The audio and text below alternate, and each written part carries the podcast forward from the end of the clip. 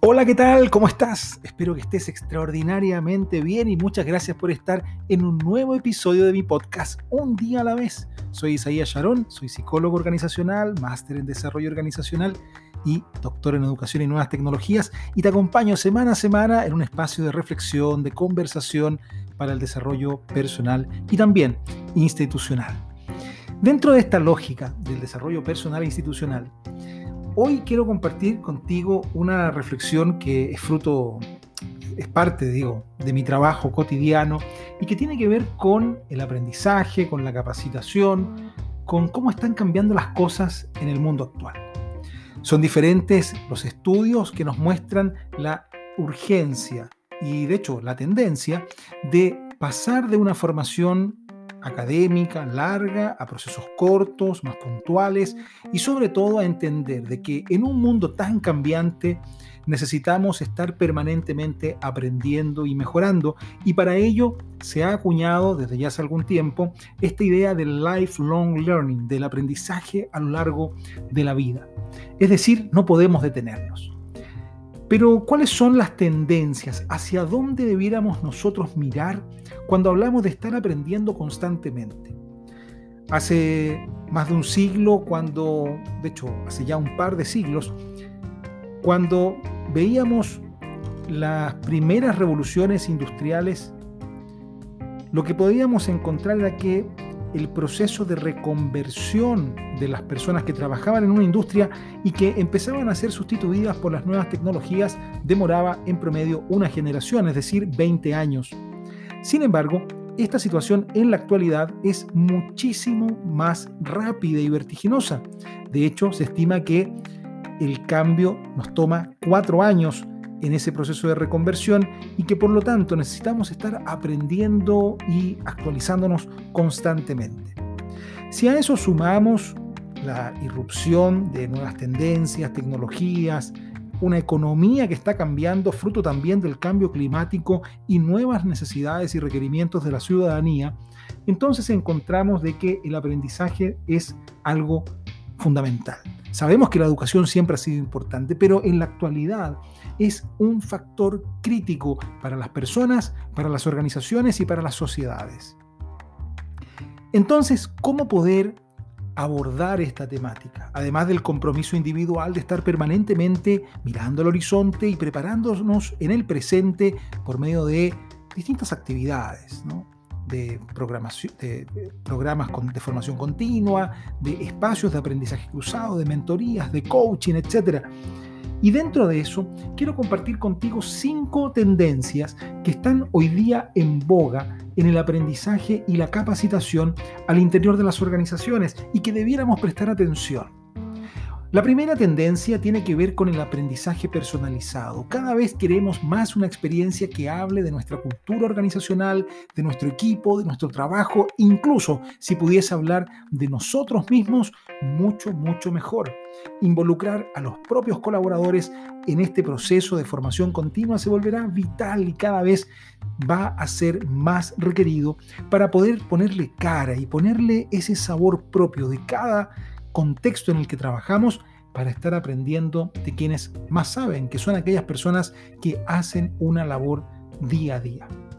Por otra parte, el aprendizaje social, que es algo muy antiguo, desde los años 70 con Albert Bandura ya hablábamos de aprendizaje social, se vuelve cada vez más importante en el espacio de la interacción en la organización. Necesitamos encontrarnos, volver a conectarnos. Esto en el mundo remoto se vuelve un desafío. Sin embargo, las tecnologías nos permiten hacerlo. Simplemente es un cambio de switch, de mentalidad, para poder entonces aprender colaborativamente.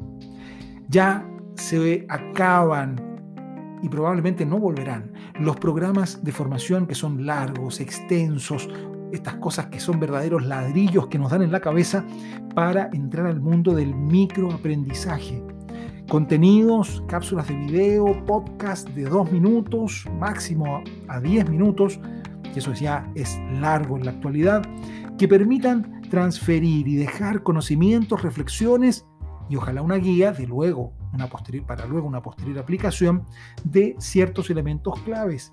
El microaprendizaje va a ser fundamental. Esto es muy antiguo. Siempre hemos estado aprendiendo en las cosas pequeñas.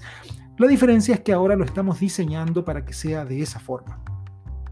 Una cuarta tendencia es la gamificación, que sabemos que viene creciendo año a año y que se basa este crecimiento en buscar una metodología que por medio de elementos lúdicos, que no es lo mismo que aprender por medio del juego, que por medio de elementos lúdicos nos ayuda a aumentar el compromiso con el aprendizaje, la competitividad en el proceso de aprendizaje y sobre todo no abandonar este círculo virtuoso de estar permanentemente aprendiendo y compartiendo con nuestros pares. Y finalmente, el aprendizaje en el flujo de trabajo, es decir, aprender en el puesto, poder compartir con personas que hacen otras funciones, se vuelve cada vez más importante, las pasantías, las mentorías internas, los cambios de posición temporal para poder aprender desde otra óptica cómo lo hacen otras personas y de qué forma están abordando los desafíos actuales. Independiente en lo que trabajes, independiente del rol que estés desempeñando, es fundamental que tengas presente de que los cambios que están ocurriendo, si es que todavía no golpean tu puerta, prontamente lo harán. Y para ello nos debe pillar idealmente preparados, preparadas, y esa preparación se sustenta en nuestro aprendizaje constante, en tener una visión más amplia, en poder saber hacia dónde sopla el viento, para así también saber hacia dónde arreglar nuestras velas. El aprendizaje a lo largo de la vida es una necesidad es algo que nos acompaña no solamente a mantenernos activos, productivos, empleables, sino que nos acompaña a mantenernos también felices, cognitivamente preparados y compartiendo nuevos desafíos con la gente que más queremos. Si no estás en ello, te invito a que lo estés. Y si tienes alguna responsabilidad como líder de equipo o en algún área de formación, entonces te invito también a que pienses cómo estas tendencias deben ser incorporadas ojalá ya mismo, para poder rediseñar las organizaciones no solamente como un espacio productivo, sino que como un espacio de aprendizaje y crecimiento constante, que así como las personas crecen y aprenden, también generan valor adicional a sus diferentes entornos.